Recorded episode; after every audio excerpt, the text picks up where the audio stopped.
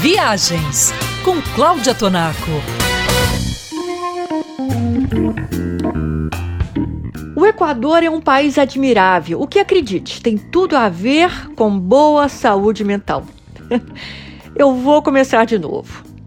O tema saúde mental tem ganhado mais importância e, consequentemente, mais pesquisas estão sendo feitas para entender como o ser humano pode ficar mentalmente mais saudável. E uma dessas pesquisas acabou virando livro, cujo título, em tradução livre, seria A Nova Ciência das Maravilhas do Dia a Dia e como ela pode transformar a sua vida.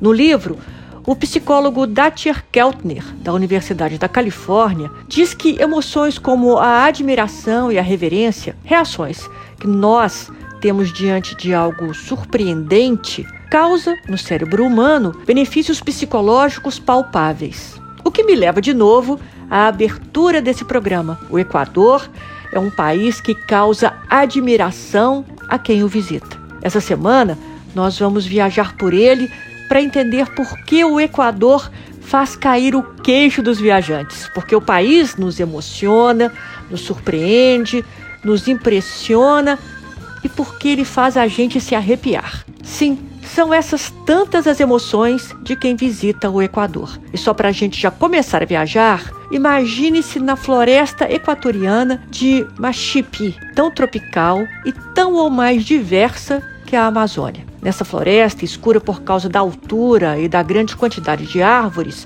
a visão da fauna se torna ainda mais difícil pela espessa neblina que está sempre cobrindo a região. Mas, ao usar a audição para tentar visualizar as criaturas da floresta, cientistas ouviram sons tão maravilhosos que resolveram pedir à Unesco para criar uma proteção patrimonial com base no valor acústico. E tudo indica que, por causa dessa floresta do Equador, essa nova categoria de bens da Unesco será criada. É ou não é de arrepiar? Para viajar pelo mundo, embarque no site travel3.com.br.